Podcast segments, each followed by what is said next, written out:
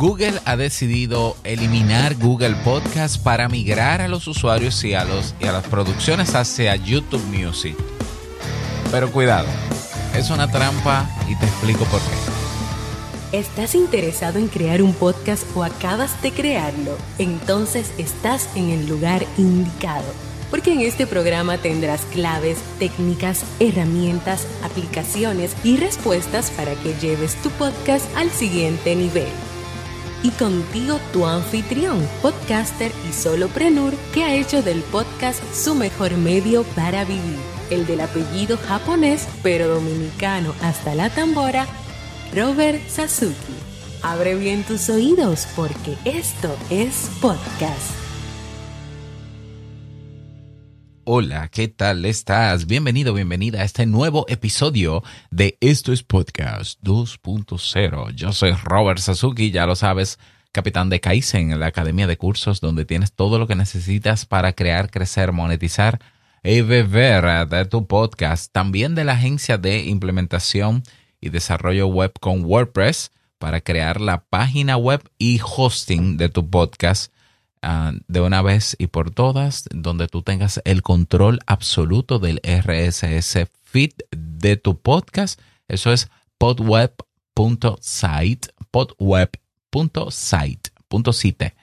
Y también los servicios de consultoría y asesoría, si así lo necesitas, para mejorar tus producciones. Bien, en el día de hoy vamos a hablar sobre YouTube Music, sobre la noticia de, esta semana, que es eh, la, el cierre que va a ocurrir en 2024 de Google Podcast y sobre lo que yo considero evidentemente la trampa de caer ahora en YouTube Music, ¿no? Migrar, ah, sí, no, se va a Google Podcast, no pasa nada, claro, porque como, como YouTube es de Google, pues simplemente decidieron quedarse con una aplicación, vámonos para YouTube Music.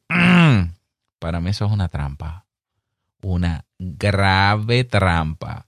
Que claro, cada quien saca sus conclusiones. Yo tengo razones de sobra um, para llegar a la conclusión de que en absoluto conviene estar en YouTube Music. No conviene tener tu podcast que está en abierto en YouTube Music. Y te voy a dar todas esas razones. ¿Para qué? Para que tú lo pienses porque estamos acostumbrados, fíjate qué pasa, mira, desde que yo estoy en este mundo del podcast, yo he visto llegar y he visto irse decenas de plataformas y reproductores de podcast, decenas redes sociales de podcast, eh, eh, aplicaciones de podcast que, que, tienen una red social dentro, que tienen comentarios, que tienen audiolibros, que de todo, todo, todo, todo, todo. Muchas de ellas, muchas de ellas las he probado en sus versiones beta o como early adopter o que me escriben, mira, pruébalo porque tú tienes un tiempo eh, con tu podcast y, se comunican contigo o meten tu podcast en esa ellos automáticamente y luego te avisan que se Podbean, que sí. Y eso es correo y correo y correo. En este mundo del podcast es normal que vengan y salgan aplicaciones, como también es normal que se hagan inversiones millonarias y se pierde el dinero. En algunos casos funciona, en otros no. Spotify ha perdido dinero con el podcast, ha despedido al total de su plantilla del departamento que tiene que ver con podcast, a, pesar de la inversión millonaria. Yo no creo que recuperen la inversión millonaria que hicieron. Eh, ok. Lo que queda al final de todo este movimiento que ha existido para querer eh, dominar el mercado de podcast es que con el podcast en abierto no pueden. Y todo termina en lo mismo. La gente se va a un reproductor, en abierto donde pueda agregar por RSS feed a su podcast favorito y ya. Y lo escucha en su reproductor favorito, Pocket Cast, Overcast, Castro, eh, Castbox y todos los demás que hay. Ya son más de 25. Muchos, muchos más. Ahora con los nuevos mejor. Entonces, sobre Google. Este es el tercer intento de Google por querer... Mm, apropiarse eh, del género o del, del, formato. Cuando digo apropiarse es tener la mayor cuota de mercado de personas que consuman podcast en su plataforma. Repito, este es el tercer intento. Esto que está pasando no es nuevo. Pasó con Google Play. Google Play Music. O, sí, era así que se llamaba. O sea, era una aplicación en los tiempos en que nació Android que ellos crearon de música, que eso fracasó. Y ahí adentro se escuchaban podcasts así como lo oyes, Google Play for Music, algo así era que se llamaba. Me acuerdo del icono que era un, símbolo de Play, ¿ya? Entonces ya hubo ese primer intento, inhabilitaron eso y lo cerraron. El segundo intento fue Google Podcast. ¿Qué pasa con Google Podcast? ¿Por qué hay que cerrar Google Podcast? Una aplicación tan minimalista, tan sencilla, que tú tienes versión web, que está para los dos dispositivos. Eh, ¿Qué, pasó? No tenía anuncios saturados, no, no tenía anuncios. Eh, ¿Cuál fue el problema de Google Music? De, perdón, de Google Podcast. El problema de toda plataforma que no tiene una manera de ser sostenible a lo largo del tiempo. El problema de tener una plataforma donde, que va a atraer gente porque es gratis y por ser gratis va a morir como pasa con todo, porque nada es gratis. Nada gratuito se sostiene en el tiempo. Me he cansado de decirlo y el tiempo me da la razón. Google Podcast no tenía maneras de monetizar ese contenido que estaba ahí. No tenía maneras. Entonces Google es una empresa que ha demostrado ser una empresa muy científica y objetiva, que trabaja con una metodología de Lean Startup que lo que no les funciona, ellos lo quitan. Simple. Ah, pero ellos tienen dinero para sostener con su bolsillo plataformas como Google Podcast. Claro que tienen el dinero, pero no les, no les da la gana de pagar una aplicación que nadie paga por ella, por hacerle el favor a quién, si ellos son una empresa cuyo modelo de ingresos es la publicidad. Entonces, ya después de los años que tenía Google Podcast, no iban a meter publicidad porque la gente se le iba a ir pero tienen una aplicación, tienen una plataforma que ya la gente está adaptada a la publicidad, que es cuál? Tan YouTube. Y los primeros experimentos para ya cerrar Google Podcast fue YouTube. Y fue muy rápido, fue este año que YouTube dijo, eh, vamos a crear una categoría que se llame podcast, porque también te recuerdo, y si no lo sabías, desde hace años la gente se preguntaba si valía la pena subir su podcast a YouTube, si, si YouTube te penalizaba porque era un audiograma, si no, que si la imagen estática no iba a tener el mismo alcance y YouTube no decía nada. Pero este año, de repente YouTube dice, eh, sí, nosotros aceptamos podcast con audiograma y tenemos una categoría, tú coges una lista de reproducción y le pones podcast, le subes un cover y ya tienes un podcast. Pero tienes que subir el video uno a uno. Por eso fue hace semanas. Desde ahí ya se sospechaba que iban a matar a Google Podcast. ¿Por qué? Porque es la aplicación cero rentable. Y eso tiene que llevarnos a nosotros los usuarios, oyentes de podcast, a una reflexión. No podemos creer que de verdad sale una aplicación de podcast súper chula, buenísima, y nosotros y, simplemente nosotros la vamos a disfrutar y ya. Es que no puede pasar, tenemos que colaborar para que se mantenga y colaborar es poner dinero. Por eso todas estas aplicaciones nuevas que vas a podcastapps.com tienen un modelo de ingreso basado en membresía. Todas. Tú puedes usarla gratis, sí, pero hay otras características que la hacen mejor, pero que son de pago. Oye, Podcast Guru, que es una buenísima aplicación, que solamente está siendo mantenida por dos desarrolladores. Escucha lo que te estoy diciendo. Dos desarrolladores. Ya, ya comenzaron a decir que posiblemente van a tener que introducir publicidad porque no hay manera de generar ingresos. No la tienen todavía. Y, y ellos tienen, o sea, y no, es que, y no es que no haya planes.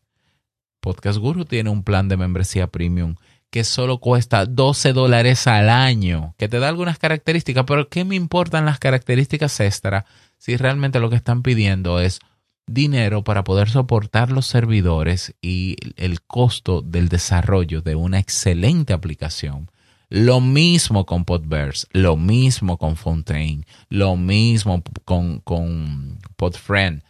Todas esas tienen un plan de membresía anual o mensual y no es capricho, es que si no van a cerrar.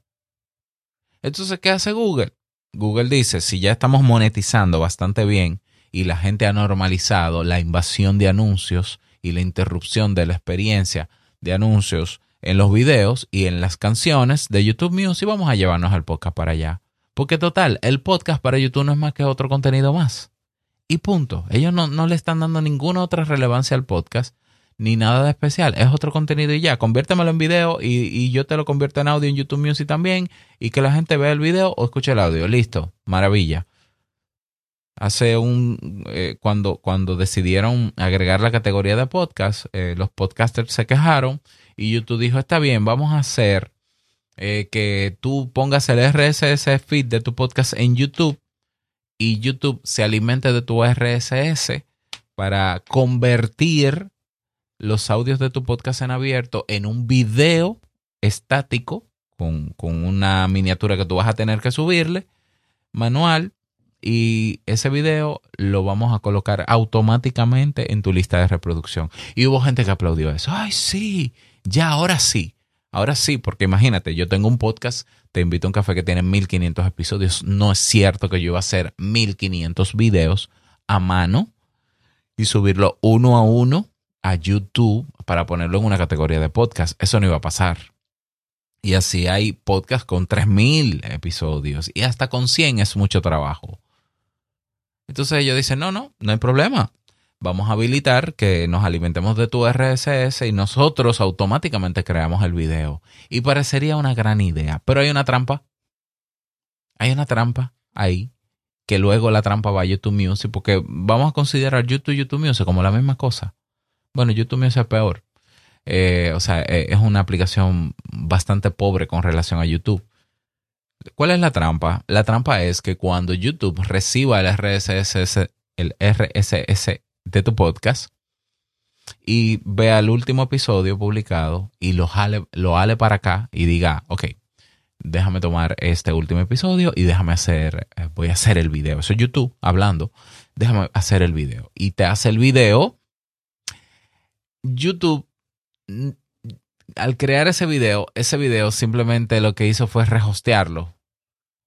O sea, crearlo de nuevo y guardarlo en sus servidores. Es decir, que si a mí se me antoja, por la razón que sea, modificar en el RSS de mi podcast el audio, el contenido del audio de ese episodio, YouTube me crearía un video nuevo de eso. Me doy a entender. O sea, YouTube lo que va es a copiar el contenido de mi RSS para convertirlo en video.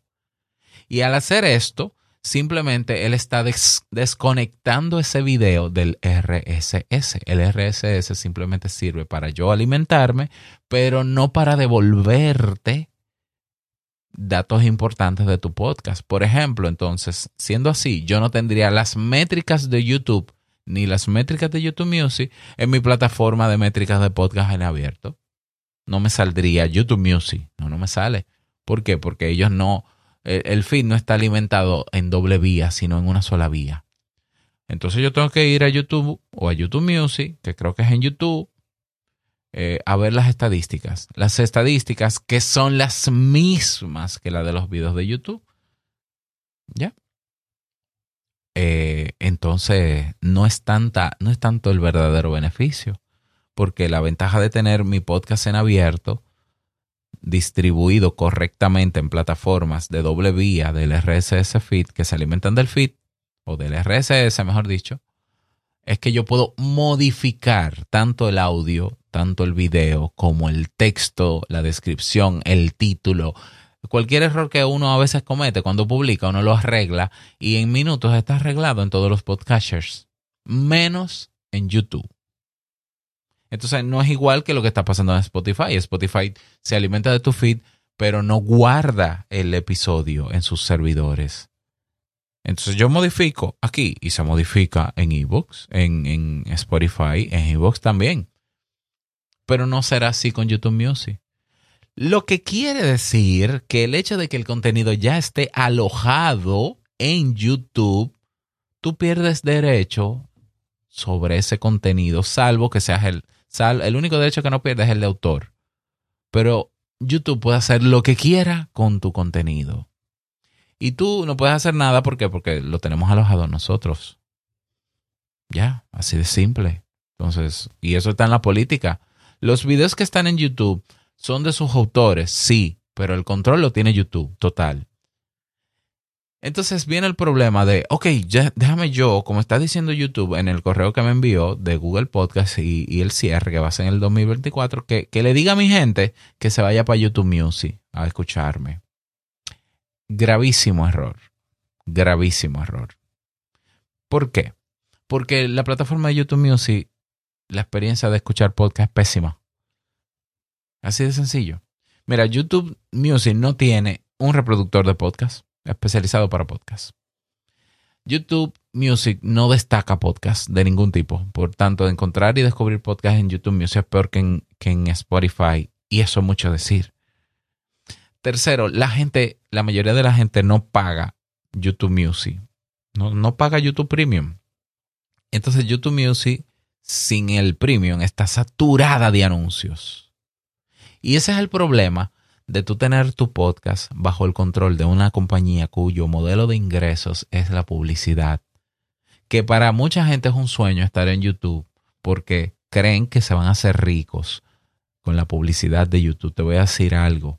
El 1% de los canales de YouTube son los que se hacen ricos. El 1%. Y cuidado si menos. Deben haber, yo apuesto que deben haber decenas de millones de canales de YouTube. ¿Cuánto te aparecen a ti en tu feed? Los mismos, ¿verdad? Porque el algoritmo detectó. Y generalmente entre esos mismos, la mayoría son muy populares. Porque, o coincidencia, tú ves cada video que sale en tu feed de inicio de YouTube y todos tienen más de 100 mil vistas. Porque esos son lo que ha elegido el algoritmo. Y, y por muchísimas otras razones también. Y tú crees que como a ellos les va bien, a ti te puede ir bien pero tú tienes que buscar podcasts que están en YouTube específicos y te vas a dar cuenta que no superan las 100 descargas y que los usuarios son, los suscriptores son poquísimos y que esa gente, aunque, aunque esté habilitada para, para monetizar, ganan chelitos, migajas, centavitos. Ah, pero el contenido tuyo te lo llenan de publicidad porque tú le das el espacio. Y es un problema de YouTube solamente, no, también es del podcaster, que está dañando, afectando la experiencia de consumo de su podcast. Y va a hacer que haya un público que no va a pagar nunca YouTube Premium para quitar los anuncios, se vaya a reproductores de podcast en abierto a buscar mejores podcasts donde no están tan saturados de publicidad. Y eso está pasando entonces, ¿cuáles son otras razones, aparte de todas las que yo he dicho, por las que no conviene tener el podcast ni en YouTube ni en YouTube Music? ¿Ya? Está el tema de la imprevisibilidad con relación a los ingresos en la publicidad. Sí, hay, repito, deben haber podcasts que monetizan muy bien en YouTube, pero ¿cuánto y qué, qué tan constante son esas entradas? Porque la publicidad varía con el tiempo, eso es volátil. Eso depende de, de demandas, de temporadas, de ah, hay un tiempo donde se invierte más, otro se invierte menos. Entonces, y, para llegar a hacer un podcast que monetice mucho, yo tendría que hacer un contenido demasiado controversial. Ya, pues yo no, yo, es muy raro ver un podcast que sea de un nicho, de un micro nicho, que sea generalista, que sea masivo, porque se contradice, ¿no? Cada cosa.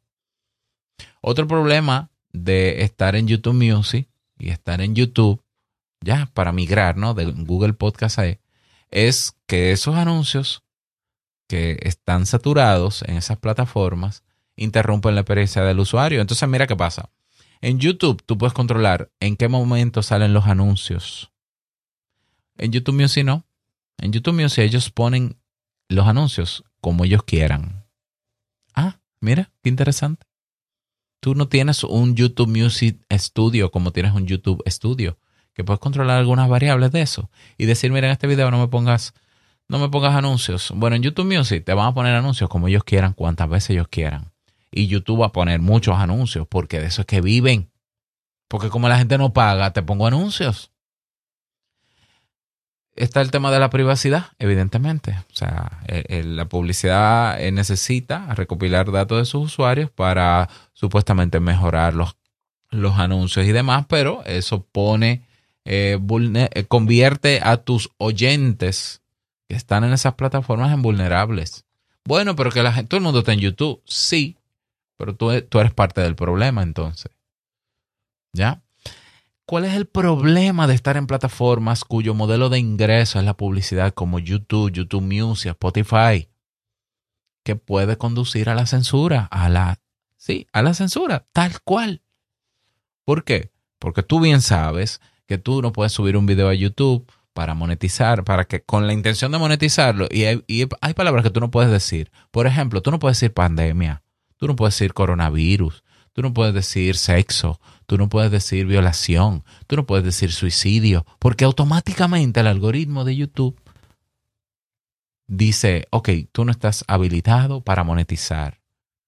Tiene sentido porque, eh, porque ellos, hay, hay anunciantes que no le interesa aparecer en videos de YouTube o en contenidos de YouTube donde hay palabras soeces o donde hay cosas que afectan la experiencia del anuncio entonces quiere decir que para YouTube es más importante el anuncio que tu videíto, que tu contenido, por más bien preparado que esté. Y eso se llama censura. Pero eso no pasa en ninguna aplicación de podcast en abierto. En ninguna.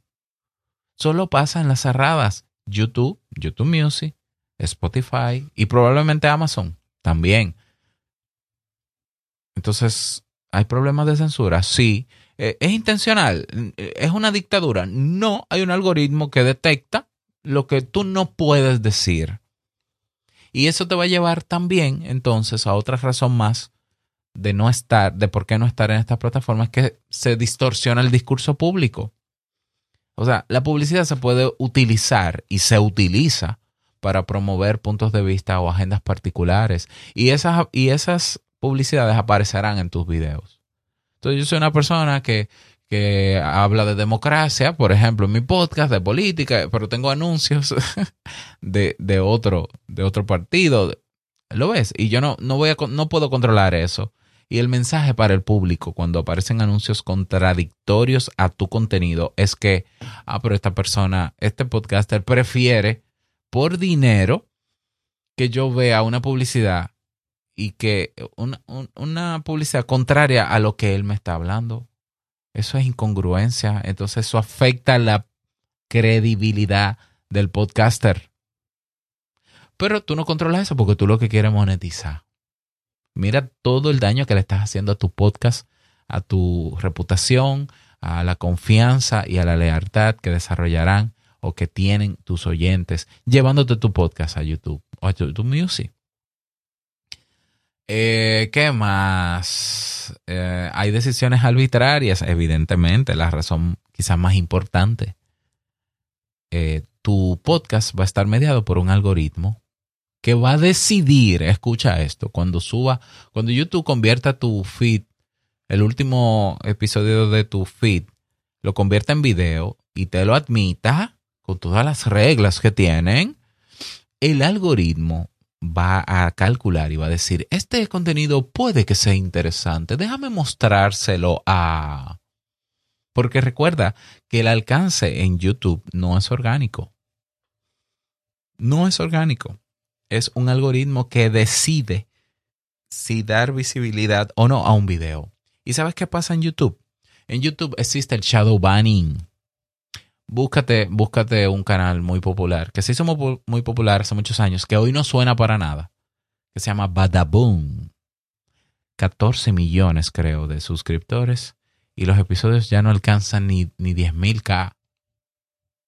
Y, y, se explica por qué el shadow banning, ¿no? Y, o sea, el algoritmo puede decidir, mira, no solamente no le voy a dar visibilidad a tu contenido, sino que voy a ocultarlo para que no aparezca. ¿Por qué? Por, porque no me gusta. Al algoritmo no le gustó tu contenido. ¿Ya? Porque no responde a las políticas. Porque no sé. Entonces tampoco vas a monetizar. y tampoco te voy a dar visibilidad. Y ahí estás tú llevándote tu gente a YouTube Music y a YouTube para que te vean. Pero la gente te va a ver un día, pero después no va a encontrar tus episodios. Y entonces se va a enganchar con otro podcast y lo perdiste.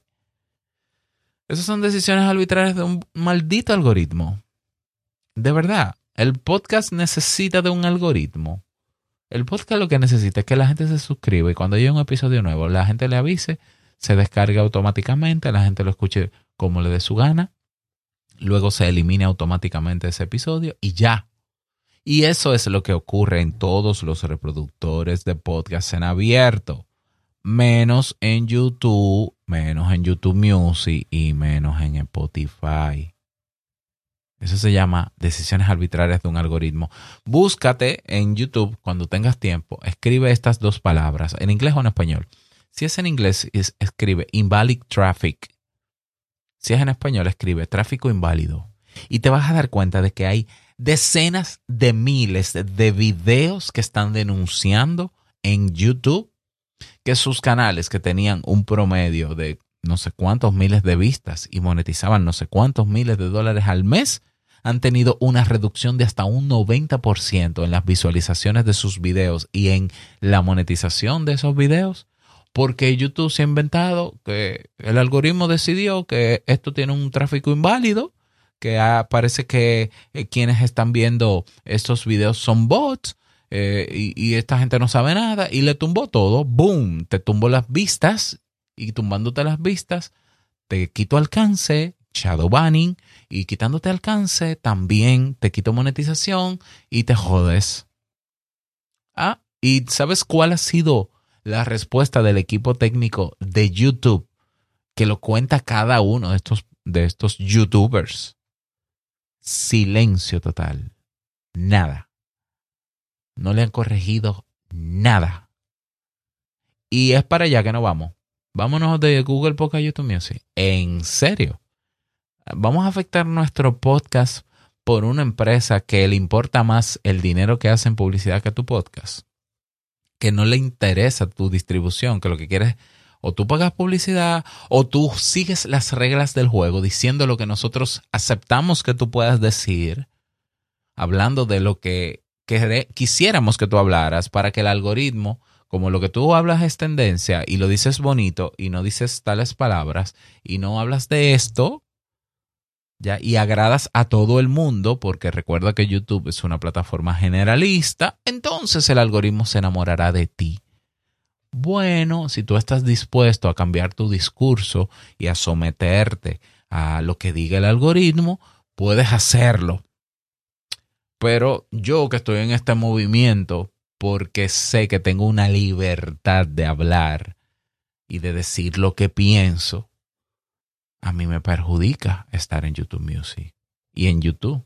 Y perjudica la experiencia de mis usuarios. Y perjudica a mis oyentes. ¿Cómo yo le voy a hacer ese daño a mis oyentes? Entonces, claro, ya con todas estas razones, por si no lo habías pensado, ya tú, la decisión es tuya, ¿no?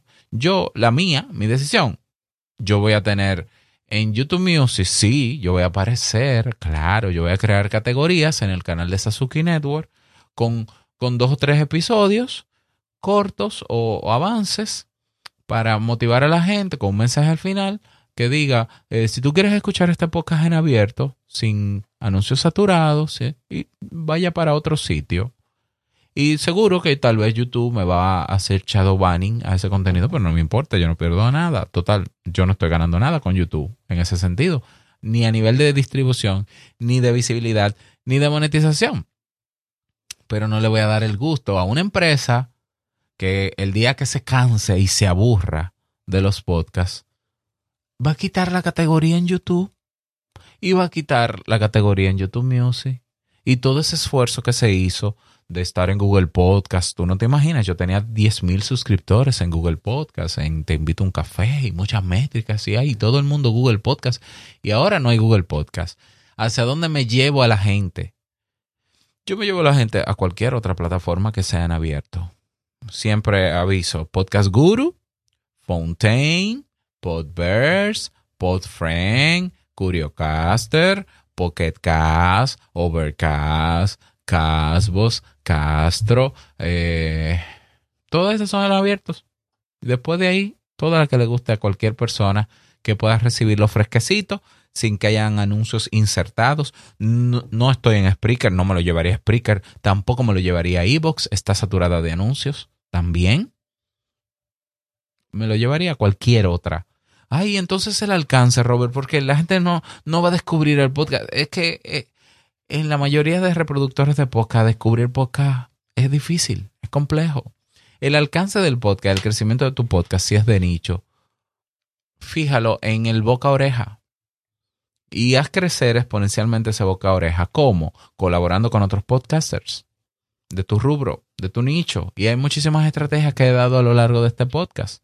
Búscalas y aplícalas. El crecimiento va a ser orgánico, va a ser lento, pero va a ser seguro y va a ser de gente que va a ser leal a tu podcast y que va a vivir la mejor experiencia posible ahora con las etiquetas de la versión 2.0 del podcast en plataformas que no te van a censurar y donde, donde tú vas a tener el control absoluto de tu podcast.